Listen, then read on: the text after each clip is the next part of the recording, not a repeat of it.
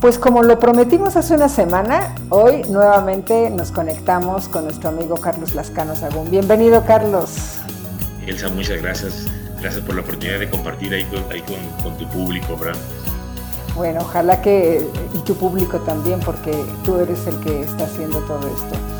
Y como te pregunté hace una semana, era acerca de tu vida de explorador que yo sé que hiciste también ahí muchísimas exploraciones en desierto, en sierras y, costas eh, de la península de Baja California especialmente, ¿no? Y me emociona porque seguro dentro de algún momento o en, algún, eh, en alguno de estos paisajes vas a mencionar a nuestro querido amigo en común, que extrañamos y nos espera seguramente en algún lugar especial lleno de espacios hermosos entonces, pues, ¿por dónde quieres empezar en este mundo de la exploración, Carlos?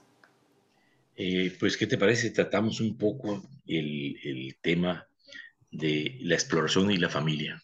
Venga, padrísimo, me suena interesantísimo. Eh, eh, la, exploración y la familia no suelen ser compatibles. ¿verdad? así, así como de, de, chico yo sentí la vocación de explorador, Ajá también sentí esa vocación hacia formar una familia. yo, yo quería llegar a casarme, tener hijos y formar una familia. ¿sí? ¿A, qué edad, ¿A qué edad te vino ese gusanito? Yo creo que me comenzó en la secundaria. Mm. Pero, eh, chavo. sí, pero no que quería, en ese momento no quería casarme, sino que hice yo en la secundaria, en la prepa, compré libros sobre matrimonios, sobre relaciones de pareja. este, me suscribí a una, una revista que se llamaba padres e hijos, vea que todavía la conservo la colección, ¿verdad? Este, eh, comencé a, o sea, mi revelación era, era que yo veía que eh, para, para, o sea, para formar una familia, eh, que es muy importante, no se estudia. Y dije, bueno, y es tan importante que debería estudiarse un mínimo, ¿verdad? Para, para poder... Este, supuesto. ¿verdad? Algo así. Entonces, esa fue, digamos, por eso me puse yo a, leer, a investigar y todo eso, sí. Pero al mismo tiempo iba desarrollando mi gusto por la exploración y yo me di cuenta que había, este, o sea, que no eran, no, no, no, eran fácil hacerlas compatibles, ¿verdad? Eh, y desde luego ya cuando me empecé a meter duro en la exploración, pues ya me di cuenta que muchos amigos se habían divorciado, otros se habían de plano preferido no casarse. Había quienes, una vez casados, la esposa prácticamente los había este, castrado, como, como diría, o sea, que les prohibió salir y ellos pues, no, no, no, volvieron a salir y se habían frustrado, ¿verdad? O sea, había todo tipo de casos. Solo, conocí un, solo conocí un caso verdaderamente excepcional donde, donde la esposa y él exploraban muy bien y no solo eso, habían hecho exploradores también a sus hijos, sí. Pero, para mí ese era un caso excepcional, o sea, no, no, era, no era la norma. Este, sí, no. entonces, eh, pues yo batallé también para, para, encontrar, tuve varias novias, pero, este, pero, pero pues claro que en cuanto se daban cuenta de mi vida como explorador, pues me mandaban por un tubo, ¿verdad? Pero tuve, fíjate, tuve una novia espeleóloga, cosa curiosa, pero tampoco fuimos compatibles porque, porque eh, ella era demasiado independiente. No es, no es que ellos, no es que eso me disgustara, sí, pero era tan independiente que exploraba ella con sus amigos y yo con los míos. Hoy dije, pues me gustaría que exploráramos juntos. Este, y total que tampoco funcionó por ahí, ¿verdad? Este, y, y, y, pues yo batallé para, para, me casé, digamos, ya, ya, ya mi matrimonio los 45 años ya estaba grandecito, porque finalmente encontré una mujer que, que no era exploradora, ¿verdad? le gustaba la naturaleza, pero, pero decidió apoyarme, ¿verdad? Este, y, hasta la fecha me ha apoyado. ahora, para eso yo tuve que decirle, cuando ya decidimos casar, cuando estábamos novios, ¿sí? siempre procuró ser honesto, le dije, mira, te podré prometer la luna y las estrellas, pero si te digo que voy a dejar explorar por ti, nunca pienso hacerlo. ¿Verdad? así es que sí, así, así, es que este, yo te pido que si nos casamos, apóyame, porque si no, vamos a tener problemas y pues mejor terminamos una vez. Y no, sí me sí aceptó y sí me, sí me ha apoyado. Oye, oye, y, te, y volteemos la tortilla. ¿Y, tú qué le ofreciste a ella? Eh, desde luego, este, o sea, no, no, no, o sea, no, no, no dejarla, si me entiendes? O sea, integrar en esas procesos en la medida de lo posible, ¿verdad? bajarle un poco, ¿verdad? Hay temporadas dedicárselas a ella, por ejemplo, en la época de lluvias que no se pueden explorar cuevas, pues me dedicaba más a la familia y, desde luego, eh, eh, digamos, planear bien mi tiempo para no descuidar a mi familia. ¿Y a ella qué le gusta hacer? ¿O qué le gustaba mucho en esa época? Mira, ella, ella estando de novios, salimos mucho Verá, yo le enseñé a repelear, a escalar, a muchas cosas. Eh, ya, ya casados, eh, nos fue difícil, te voy a decir por qué. Porque eh, nuestro hijo, nuestro primer hijo, tiene síndrome de Down. y, además en un nivel muy, muy, muy avanzado, muy fuerte, sí. Entonces, este, requiere mucha atención, sí. sí. Entonces, entonces ya, ya, ya ella me dijo, ¿sabes qué, Carlos? Pues yo, yo me voy a dedicar a él, o sea, no, no, no podemos dejarlo así, ¿verdad? Este, y el costo, uno de los costos fue, fue el que no saliera conmigo o que, o que se redujera muchísimo las salidas conmigo, ¿verdad? porque no podíamos llevarlo tampoco al campo a, mi hijo. Si le llegamos a salir, ya una vez que he sido eh, a, salir, pero muy limitado, sí, porque no, no, este, no puede caminar tanto, si me entiendes, este, esa, fue una, una limitante, pero aún así ella siguió siguió apoyándome. Y desde luego, pues he procurado yo ser un buen esposo. O sea, digo, digo yo, yo siempre sentí esa vocación a, a, querer, a, a, formar una familia, ¿verdad? Entonces, no iba a formarla y luego irme a, a largarlos a irme yo a explorar, ¿verdad? Entonces, procuré claro. complementar, eso. Y con el tiempo, pues yo ahorita actualmente eh, me he dedicado ya más a la historia verá, este, mira, llegó, llegó un momento en que, en que cuando yo estaba en mi mejor nivel, uno mejor, tenía 33 años de edad, acababa de hacer la caminata por toda la península junto con Carlos Rangel. Y, es que eso se, a ver, lo dijiste en un momentito. Sí. Pero ahorita que acabes esta idea, por favor, llévanos a ese recorrido. Mira, cuando terminó esa caminata, mi padre murió. Ah. Él tuvo una enfermedad que duró 3, 4 años y yo vi cómo se cayó porque lo que él sabía hacer, lo único que sabía hacer, él, era, era agente viajero, ya no pudo hacerlo y no sabía hacer nada más. Y se la pasaba en, la casa encerrado, deprimido, ¿sí? Entonces, ese, este, eh, yo digo, yo estaba en mi mejor momento, dije, bueno, mi condición física de explorador con el tiempo va a ir bajando. Entonces, en ese momento yo decidí desarrollar mis capacidades intelectuales. Y lo que más me gustaba era la historia. Siempre me ha gustado la historia. También tuve vocación para, para eso. Pude haber estudiado la carrera de historia, y de hecho lo pensé. Entonces comencé a desarrollar mis capacidades intelectuales, o sea, no me metí a la carrera, pero llevé a los cursos diplomados, comencé a involucrarme con historiadores y comencé a meterme a fondo a la historia de Baja California, que es la que más me gustaba, ¿verdad? Este, sí. Entonces ese proceso lo fui llevando de tal manera que ahorita, a la medida que he ido bajando mi nivel de exploración, el de historiador ha subido. Y ahorita como historiador estoy así en el top de los historiadores de Baja California, sí. qué padre. Y, y, aparte ya mi, mi, trabajo empieza a destacar a nivel nacional, ¿verdad? Ya, ya, ya, este, pues pronto voy a ir a presentar unos libros a México, precisamente. Pero, este, Buenísimo. Entonces, entonces fue, fue esa... De una, vez, de una vez, este, si tienes fechas, dinos cuándo, porque igual la gente quiere conocerte, conocer tus, tus obras. Vienes que voy a presentar en la Ibero este, un libro que se llama eh, El Padre Quino en California y en la UNAM, pero todavía no sé exactamente qué fecha. El, ese de Quino en California va a ser el 19 de septiembre y yo creo que va a ser el 20 o el 21 el de, el de Cortés en California en, en la UNAM. ¿verdad? En el Instituto de Geografía todavía no sé, todavía no, sé bien la fecha, pero... pero bueno, cuando la tengas la, la publicamos. Sí. Hoy, por cierto, es, eh, yo como historiador he procurado analizar eh, personajes históricos que fueron exploradores de Baja California. ¿sí? Cortés fue un gran explorador de Baja California, el padre Quino también, sí, ¿verdad? y hay otros, hay otros personajes que he estudiado, pero que tienen conmigo en común eso de la, la exploración, ¿verdad? Me, me, ha gustado. Pero también ahí eh, he aplicado lo de, lo de estudio aspectos desconocidos, busco en la historia aportar, no, no repetir lo que otros hayan ya, ya han hecho, pero bueno, aquí nos estamos saliendo del, del tema. No, está buenísimo, qué bien que este, reconozcas todo eso. Pero entonces, a ver, volvamos a, a ese recorrido de la península. Cuéntanos yo lo sé, pero cuéntanos de dónde empezaron, a dónde llegaron, qué te encontraste, cómo fue la organización, cómo se proveían de cosas, de alimentación, etcétera. Sí, mira, eh, la, idea de recorrer toda la península eh, yo la tuve desde que estaba en la secundaria. Y esto fue porque una vez eh, conocí a un estadounidense que él decía que conocía mejor la Baja California que los mexicanos. Ah. Y a mí me te retó, te retó. Sí, sí. Sí, me, dio coraje porque además vi que tenía razón, ¿verdad? Entonces, cuando yo, yo a, todos los que conocía, no conocían también la, la, península como ese gringo. Entonces, entonces este, yo dije, no, tiene que llegar el día en que, en que, en que yo conozca la Baja California, este, que, que difícilmente encuentre a alguien que la conozca mejor que yo. ¿verdad? Y entonces tuve eso en mente.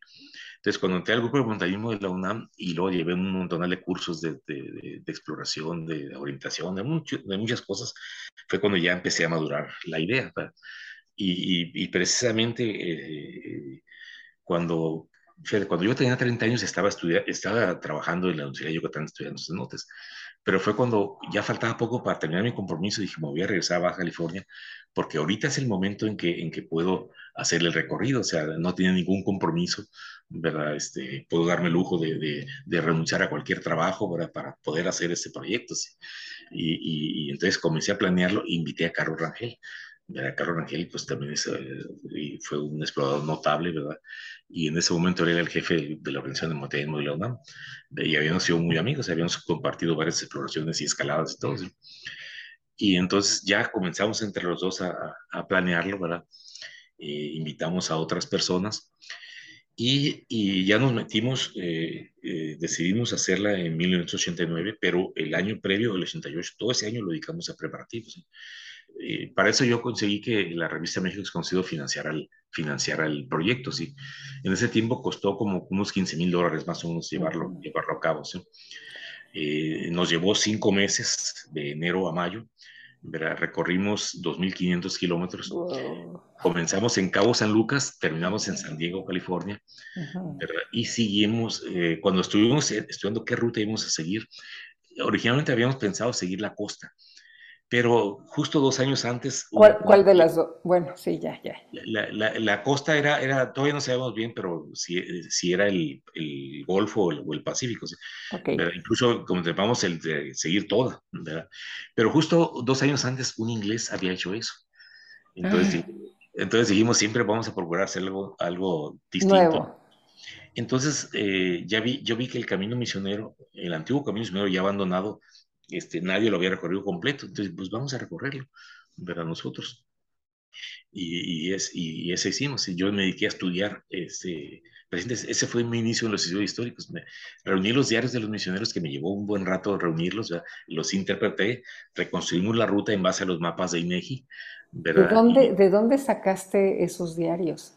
Me llevó años de andar en archivos, ¿verdad? Este, eh, fui aquí al, Archivo General de la Nación, algunos estaban publicados en publicaciones dispersas, ¿verdad? Fui a, este, a la Universidad Estatal de San Diego y tiene un archivo importante donde había, un par de diarios y otro en San Francisco, en la Universidad de Berkeley. ¿verdad? Este, y uno último lo conseguí en, en, el Archivo General de Indias en España, sí. Este, yo les escribí y me lo mandaron. Este, wow. Y, entonces, eh, ya una vez reunido ese material, analicé la ruta, ¿verdad? Y, la, la, interpretamos sobre los, sobre los mapas de INEGI, ¿verdad? Y, este, y nos lanzamos, ¿verdad? Este, eh, me acuerdo que pues estábamos muy entusiasmados, sí. Y luego ya cuando íbamos, íbamos a, a, ir a, la, ya salimos de Ensenada para irnos a Cabo San Lucas, y me acuerdo que en el camino yo veía el desierto más árido de lo normal, lo veía más difícil y yo me preguntaba, bueno, ¿de, veras estaremos preparados para...? Porque hubo, varias personas que nos cuestionaron, no, es que ustedes no están preparados, que no van, a hacer, y ya siempre salen personas. Siempre, siempre, siempre. Eh, este, y yo dije, sí, de veras, sí, bueno, pero luego lo racional, la única manera de saberlo es intentándolo. Así es que, claro. Así es que ahí, ahí vamos, ¿verdad? Y, y fíjate. Me recordaste, perdón, me recordaste algo que me preguntaban, ¿y cómo vas a saber si puedes respirar a más de 8000 metros? Pues intentándolo.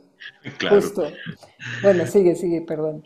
Y, fíjate, iniciamos cinco personas y terminamos tres. De, de, estos tres, uno en realidad no caminó toda la ruta, sino él manejaba un vehículo que nos iba dando apoyo en ciertos puntos, ¿verdad? Comida, ¿verdad? Los otros dos renunciaron a las dos semanas. Eh, es el clásico derrotarse, sí, o sea, es, esos, esos miedos que a mí me surgieron de que cuando lo vi todo más salido, ellos también lo tuvieron pero, eh, pero ellos sí les ganó, sí, sí, sí, sí, este, no quisieron intentarlo. Fíjate el razonamiento, el, el de uno de ellos. Uno de ellos me decía, cuando llevábamos 15 días apenas, no, es que se ve que no vamos a, a, lograrlo, dice, y si, y si, seguimos vamos a hacer el ridículo, mejor vámonos de una vez. Entonces, mira, si, si, abandonamos ahorita el ridículo ya está garantizado, porque hicimos tanto escándalo y le publicamos tanto que íbamos a hacer. Entonces, ese, ese, ya lo tenemos garantizado si nos vamos ahorita. Mejor vámonos, espérate a que, a que, a que tronemos. tú dices que vamos a tronar, pues espérate, ¿qué tal si no tronamos? Y fin, no tronamos, pero él sí.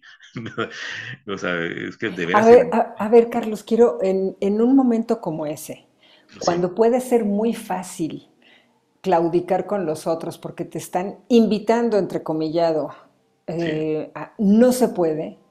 A, sí. Es cierto, eh, hay incertidumbre, la vida es incertidumbre. Sí. ¿De qué te agarras tú para seguir adelante en un objetivo que tienes muy claro? Y esto te lo pregunto porque creo que es muy importante para quienes nos estén escuchando, se, nos demos cuenta de esa capacidad que todos tenemos. Sí, este, primero yo tenía la seguridad de que íbamos a, a lograr el objetivo, ¿sí?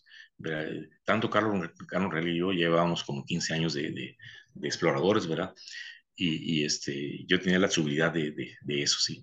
Y, y, luego Carlos Rangel en ese tiempo era experto en supervivencia del desierto, ¿verdad? Yo por eso lo invité, ¿verdad? Eh, o sea, esa fe en uno mismo, ¿sabes? De, que realmente estás preparado para hacer las cosas, ¿verdad? Sí. Y, y, y, conocíamos nuestro potencial, ¿verdad?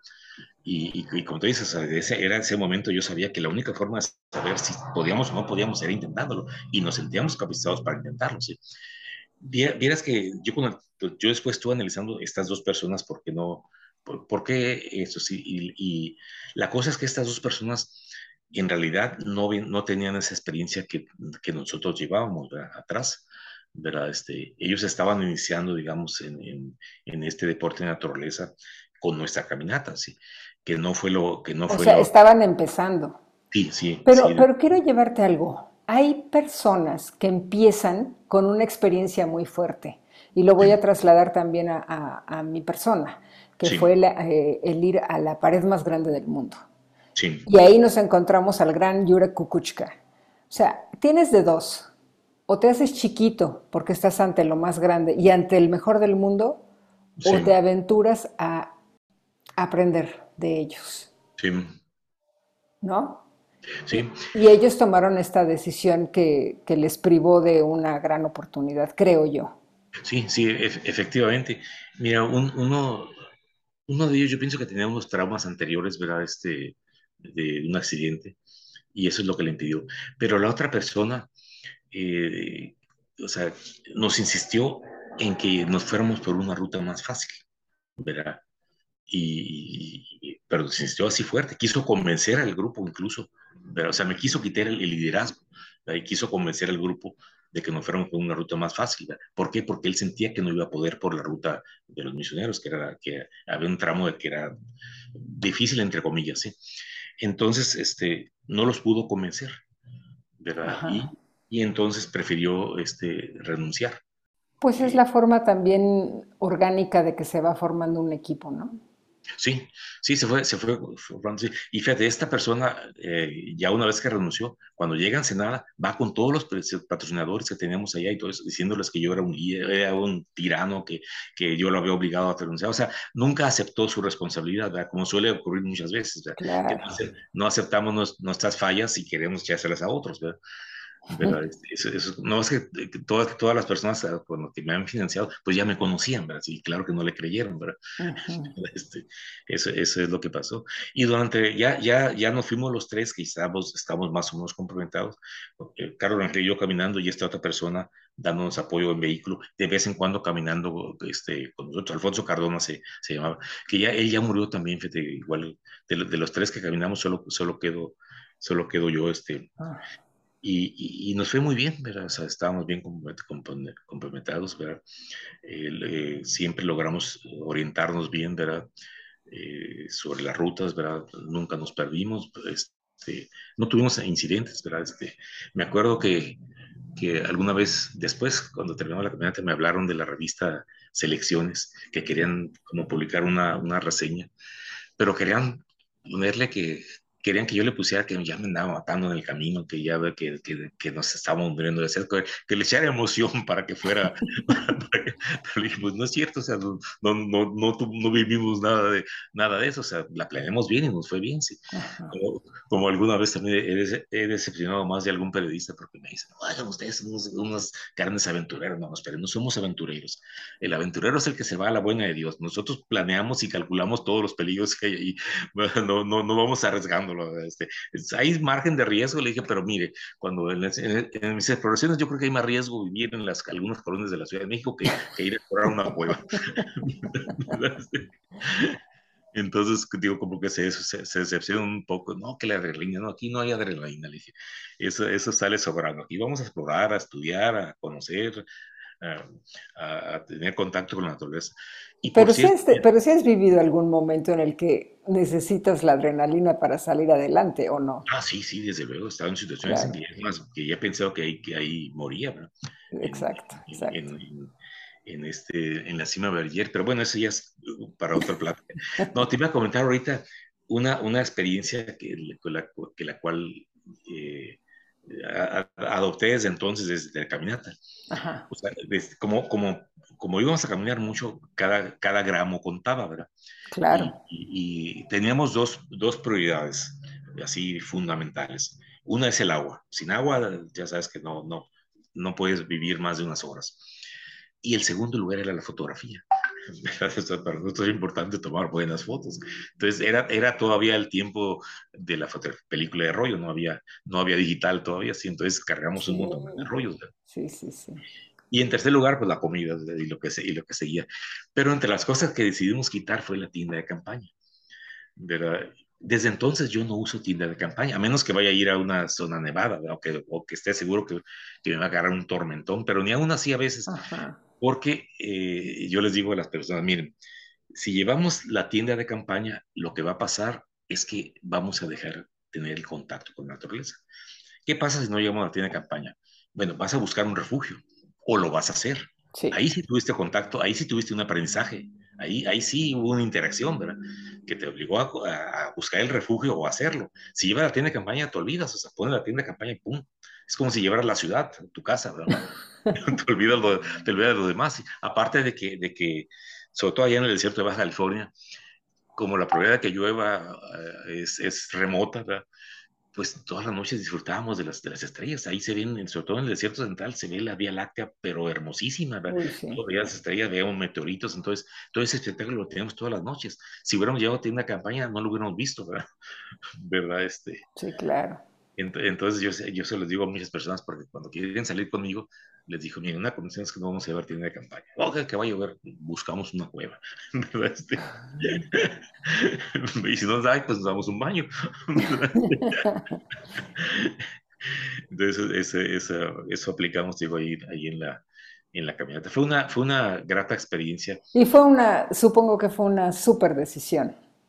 Sí, sí, desde luego. O sea, no, no, este, eh, o sea, muchas veces me dice, tú estás loco, renuncié a mi trabajo, dejé de ganar dinero, dejé este, este, mira, los trabajos van y vienen, el dinero también, sí, pero las experiencias como estas, pues hay que aprovecharlas. O sea, yo sabía que ese era mi momento. O sea, si no lo hubiera hecho en ese momento, no lo, no lo hubiera vuelto a hacer ningún Si no lo hubieras hecho en ese momento y ahorita fueras el hombre millonario, a lo mejor tendrías el dinero, pero ya no sería lo mismo. Ah, no, ahorita, es la, la Baja California de 1989 ya no existe.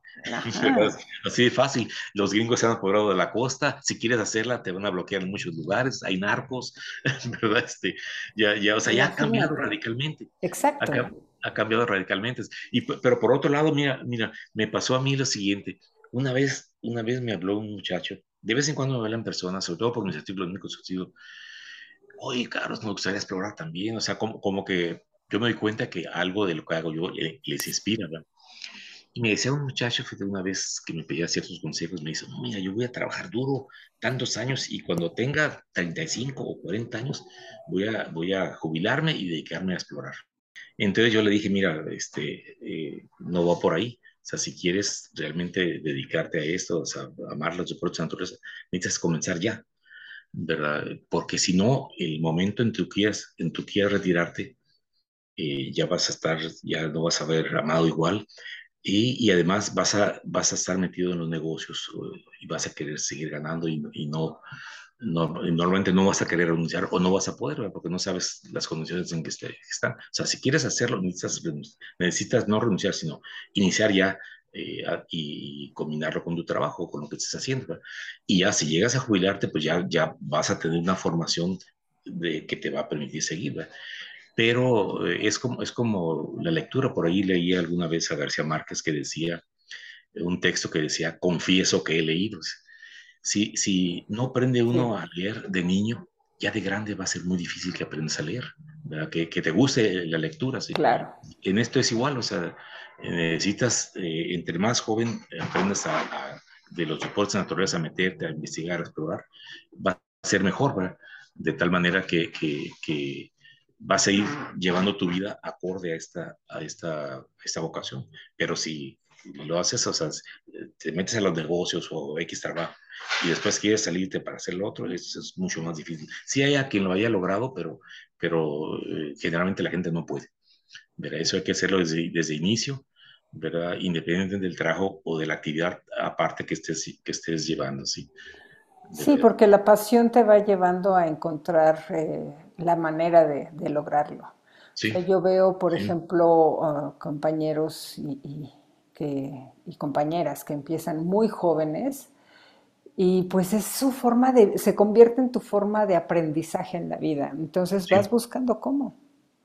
Sí, sí, exactamente. Mi, mi caso, sí, o sea, yo comencé a amar esto cuando entré a la UNAM uh -huh. y el, el, momento en que, en que decidí dedicar mi vida a la exploración, ¿cómo? Ya, ya sabía. ¿sí?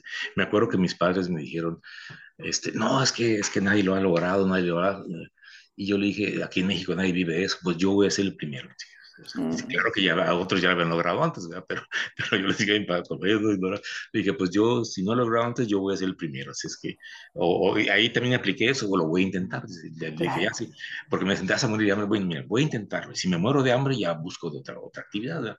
Pero hasta la fecha aquí, aquí si te mueres de hambre, ya te moriste. sí. Oye, sí. y eso fue en, en, una de tantas exploraciones que has hecho. Por ejemplo, también eh, diste a conocer el, la Peña del Gigante, uno de los monolitos ah, sí. más grandes en, en, México, que de hecho es una se ha convertido en una cuna de escaladas muy, muy importantes en México. De hecho, tengo un capítulo con Cecilia Will, sí. que estuvo haciendo, abriendo rutas allí y habló de la importancia dentro de su carrera como escaladora que fue este lugar. Entonces, has aportado hacia muchos lados. Y a mí me, yo lo que te quiero preguntar es acerca de, por ejemplo, también eh, del cementerio de dinosaurios en Chihuahua. Sí, es, ese fue un hallazgo fortuito, ¿verdad? Como suele haber.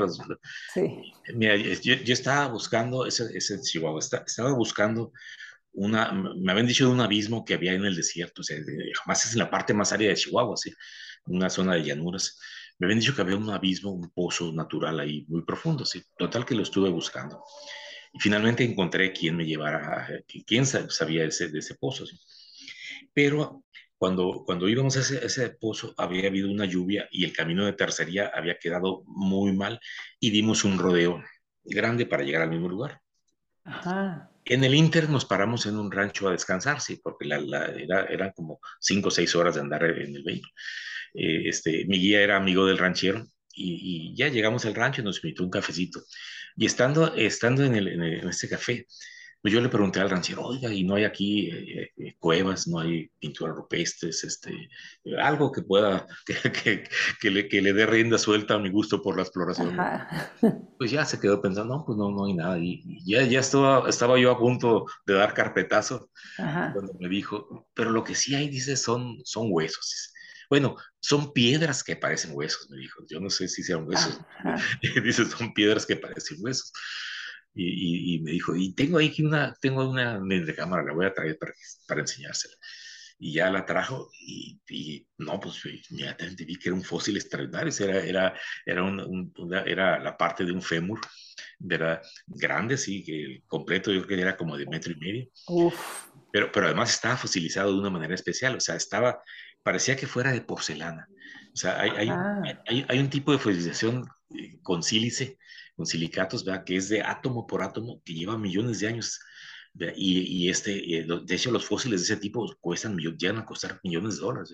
Entonces, estaba ese fósil. Entonces me dijo, me dijo el, señor, eh, mire, dice, hace algunos años vino, vino un, un, este, un maestro de la escuela de mis hijos, que, que era Puerto Rico donde estudian, y me dijo que era de dinosaurios, que, que, me, lo podía, que era, perdón, de, de mamut.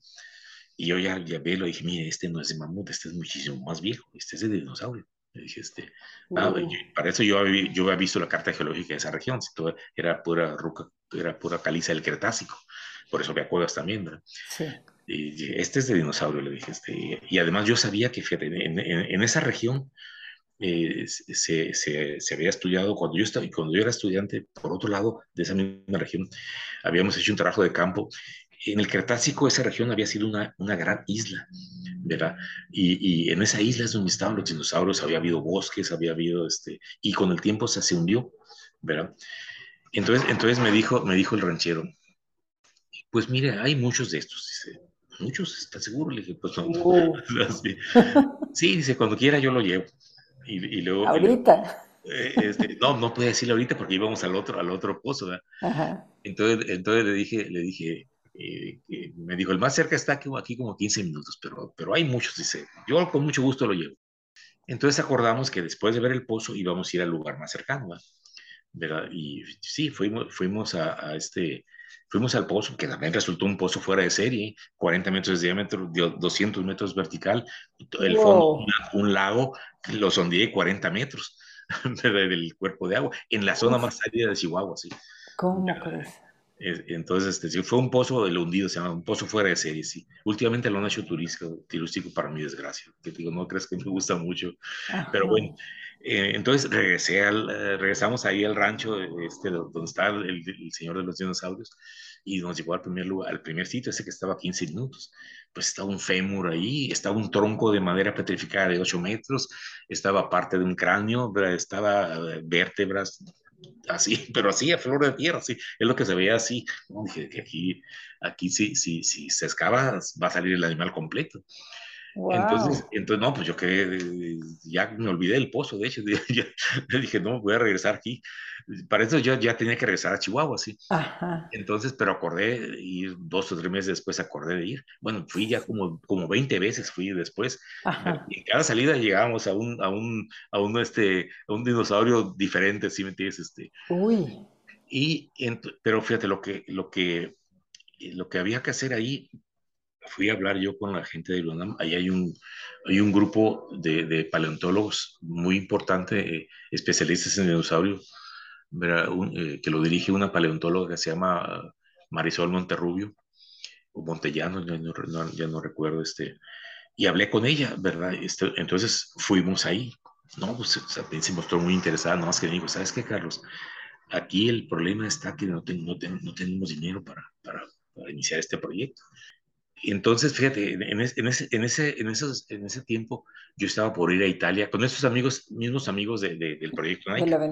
Sí, que para entonces ya el proyecto Nike ya, ya, ya había comenzado. Y yo, yo iba a ir precisamente porque iba a presentar un libro allá. Entonces, yo les, antes de irme, yo les escribí y les expuse, miren, está este cementerio de dinosaurios, les mandé fotos. No hay algún grupo de paleontólogos en Italia que quisiera interesarse, hacer un, un convenio con la UNAM para para hacer estudio de esto. Y luego, me respondieron, no, sí, sí lo hay. Este, y ya cuando fui a Italia ya me habían conseguido el contacto, era, era en, la, Universidad de Bolonia. Ahí, hay un grupo de, paleontólogos que han hecho estudios en todo el mundo sobre dinosaurios. Entonces sí se interesó, uno, uno de ellos se interesó y, y, se vino conmigo a México y fuimos. Entonces, entonces ya se formó este grupo. el grupo entre la UNAM y la Universidad de Bolonia eh, pues mira, los italianos luego, consiguieron 200 mil euros así, para, para, la primera temporada. ¡Wow! ¡Qué bien! pero hubo un, problema que paró todo, o sea, nomás se hizo una sola temporada. Sucede que fue cuando Calderón le declaró la guerra a los narcos, estoy hablando del 2008, y en Chihuahua, tú sabes que la, la, fuerza de los narcos ahí de por sí ya estaba, pero con eso se desató, y la zona de los dinosaurios era la principal ruta de narcos para llevar este, eh, allá para cruzar al otro lado, sí, este. Ah, sí. Eh, es que eh, no lejos de ahí está el río Bravo, pero te digo, es las zonas más áridas. Entonces, ahí, pero yo muchas veces crucé por ahí a Estados Unidos, pues ahí no hay migra ni nada, puedes cruzar tranquilamente, ¿verdad? Pero los narcos la usaron y se volvió peligrosísima esa, esa, esa, esa ruta, sí. Y, y, me acuerdo que la última vez que intentamos ir, me, decía el dueño del rancho, mire, señor Lascano, no, no entre. Dice, mire, si le va bien, le van a robar el vehículo. Y de ahí calculele, de ahí calculele a si le va mal. Este, va a formar usted parte del cementerio de los dinosaurios. Entonces, este, pues hasta ahí, ahí se paró ese proyecto. ¿sí? Últimamente los queremos, lo queremos, ya, ya, ya se acabó esa ruta de narcos con, los, con los italianos, fue, fue un especialista, me me dejó sorprendido su capacidad, sí. O sea, hicimos recorrido por varios lugares cuando todavía estábamos comenzando. Y, luego, luego nomás ves, no, mira, este es, este es un diseñador opaco, eh, pico de pato de tal especie que, que se vino en final del Cretácico y luego había, vimos otros, ni aquí está, este es un parece de tiburón, de mandíbula de tiburón, y luego se veían, por ejemplo, ramas facilitadas, un árbol fulano de tal, y luego eh, vimos varios troncos de... de, ¡Qué maravilla! Entonces, entonces, entonces y, luego, y luego fíjate, salieron como cinco especies de dinosaurios, eh, eh, dos eran carnívoros, el, el, este, y tres era, eran vegetarianos, ¿cómo le llaman este, los, los este, Rex. Eh, no, no había Rex, pero uno parecido que se, que se, que se llama Albertosaurus, que es mm. parecido al Rex. Y este, eh, entonces me decía, mira, aquí, eh, en esa isla que te decía que se había formado, estamos en, una orilla de esa isla, dice, había, todos estos dinosaurios y estos árboles, dice, en realidad vienen del, del, centro, de la, o sea, más adentro de la, de la isla, porque eran, estaban cerca de un río y, dinosaurio que se moría en la orilla del río, el río lo... lo, la corriente lo arrastraba. Y, y, lo, y, lo, y aquí en la, en la playa, en esta zona de la costa, había una cuenca donde ahí se iban acumulando.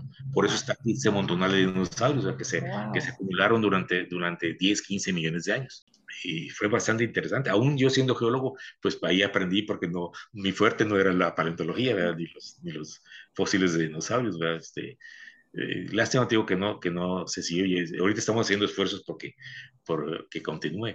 Y, fíjate, sobre eso yo quiero mencionarte la responsabilidad de que tiene uno como explorador al lugar que tú estás descubriendo o dando a conocer. Sí.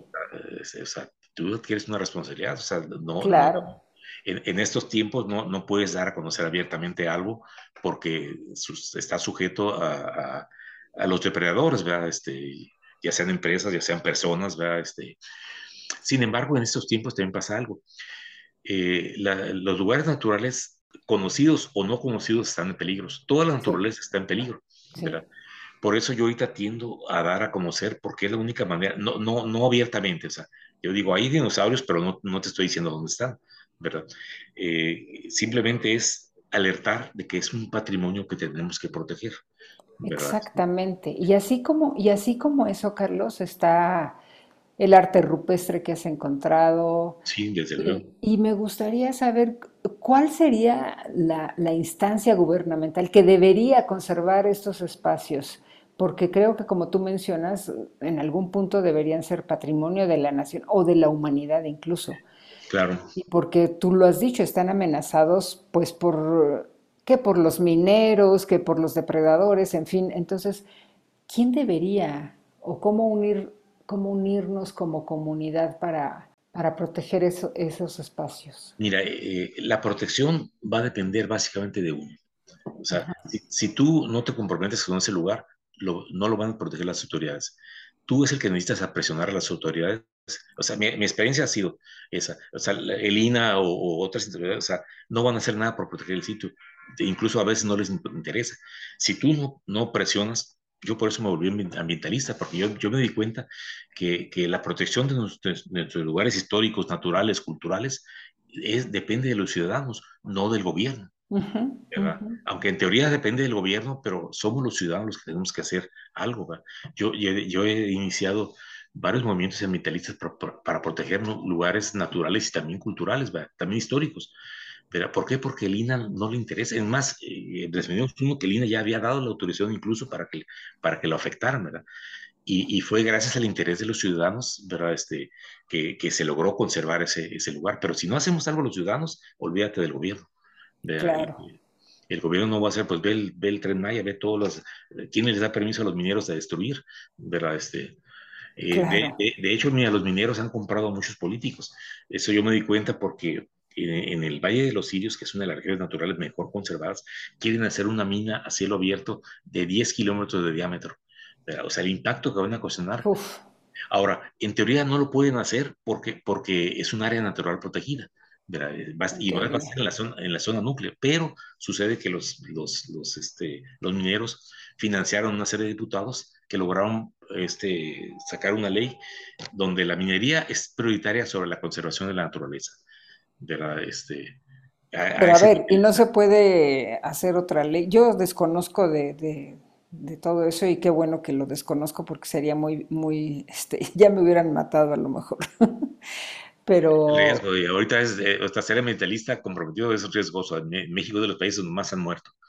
Sí, claro, sí, sí, sí, y, y es que, por, pero a ver, ¿por qué si somos tantos millones de mexicanos que deberíamos estar interesados en, te, en te, conservar todo esto? Que no solamente es porque sea muy lindo a los ojos, sino porque es parte, o sea, en, las en esta plática hemos empezado diciendo, todos interactuamos, todos sí. coexistimos. Incluso esos huesos que tú dices de los dinosaurios, incluso esos abismos, incluso esas paredes, esos desiertos y todo eso, sí. por algo existe. Es como, como nuestro cuerpo humano. A mí cuando me han dicho, es que si te duele ya, que te está dando lata la vesícula, que te la saquen. A ver, ¿por qué nacemos con vesícula? ¿Por qué no hacemos algo por conservarlo? ¿Por qué no hacemos algo también por conservar toda nuestra belleza natural? Y no por lo bello, sino porque somos necesarios todos. Claro, pero pasa, pasa ese, ese que no nos sentimos parte de la naturaleza, o pensamos que por un paseíto que des ahí en un arroyo ya, ya eres parte de la naturaleza, o sea, pero realmente la gran mayoría de la gente no siente la naturaleza como parte suya, aunque lo diga. A, a pesar del discurso que hay que, hay que proteger, que hay que cuidar, eh, en esencia no se hace. No, ¿y, qué hace y, ¿Y qué hace cada quien desde su persona para existir dignamente? Dignamente me refiero a pues ya por el hecho de nacer contaminamos, pero contaminar lo menos posible. ¿Qué más haces para contribuir con, con el, pues si ya no es crecimiento, va a ser con el equilibrio natural, ¿no? Eh, eh, sí, me pasa, pasa lo siguiente, este, que alguien decía que cuando una sociedad alcanza cierto nivel de desarrollo, es muy difícil que esa sociedad quiera renunciar a ese nivel. Mm. Lo que voy es que es que eh, todo el mundo quiere vivir como millonarios, ¿verdad? Pero, pero la naturaleza no da para eso. Todo, yo creo que la gran mayoría de las personas podríamos vivir bien con el 10% de lo que tenemos. ¿verdad? O sea, hay muchas cosas que no necesitamos, pero que, que, que el sistema hace que, que o sea, nos, nos, obliga a sentir que es una necesidad, ¿verdad? pero sí. no la necesitamos. ¿verdad? Entonces, eso es lo que está causando los impactos a la naturaleza. Eh, digo, yo, yo, mira, digo, yo conviví con los tarahumaras, he convivido con muchas comunidades este, rurales y veo cómo viven de manera sencilla y viven felices, ¿verdad? Sí. Este, eh, sin muchas, sin muchas eh, necesidades, sin, sin, muchas carencias, o sea, tienen lo suficiente para vivir bien, ¿verdad? Eh, el día que nosotros eh, queramos bajar un poco ese tipo de necesidades, le estaremos dando una ayuda eh, es, en realidad no es el planeta, el planeta le vale gorro lo que nos pase. Claro. El planeta, estemos o no, el planeta va a seguir evolucionando, tiene, le quedan 5 mil millones de años de vida, ¿verdad? Lo, lo que si, si, seguimos insistiendo es esa actitud suicida en que, nos, en que vamos a, a destruir el, el, no el planeta, el, el medio ambiente que nos permite vivir aquí bien. Claro. Eso es lo que estamos haciendo. ¿sí?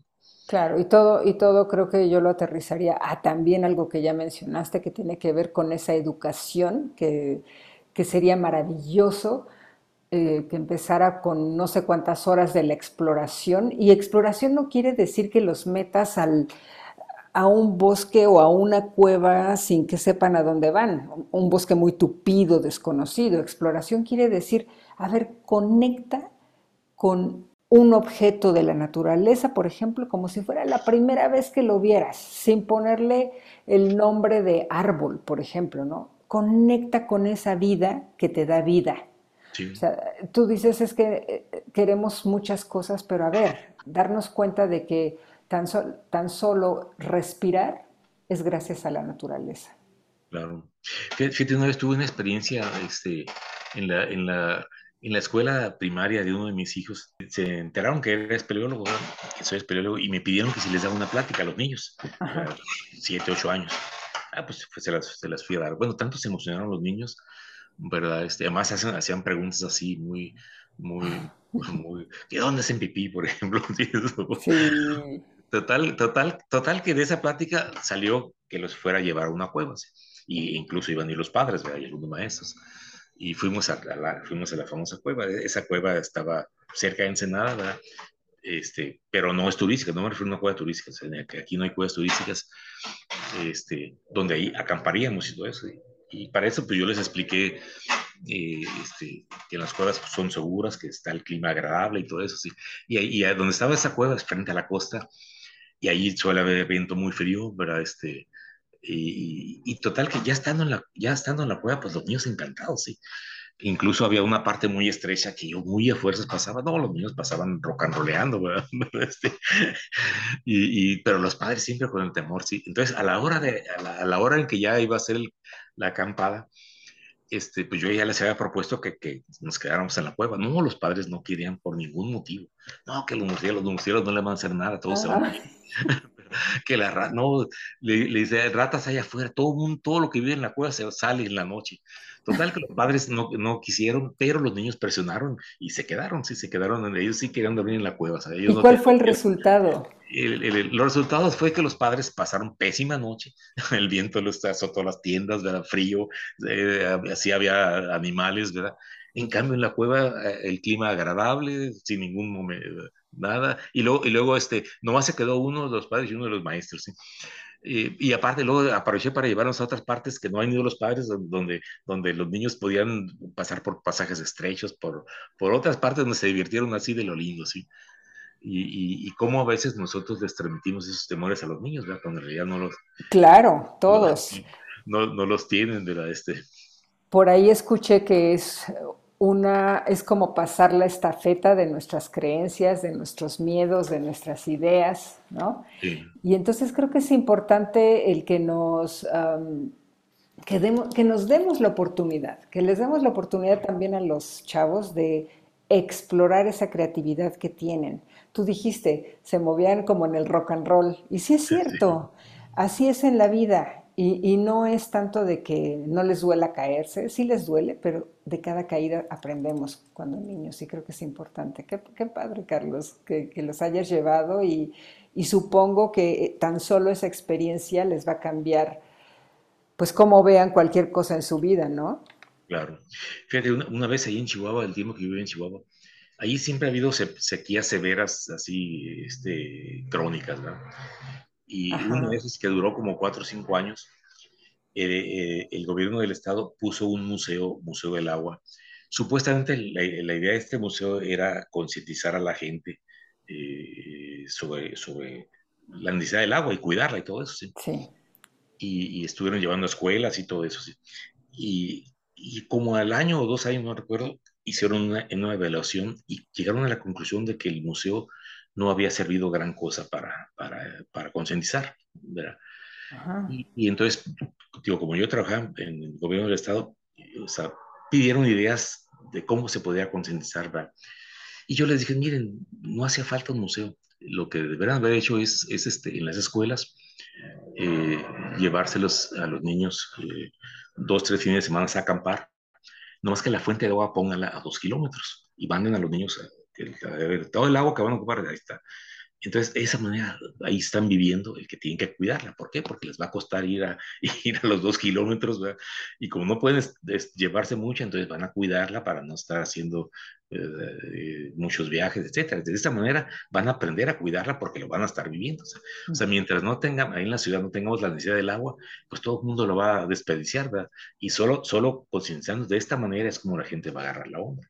Sí, cuando empecemos a tener esas carencias que ya se están teniendo en todo el país, es entonces que entendemos y cuando perdemos algo, demasiado tarde ya, ¿no? Sí, sí, efectivamente.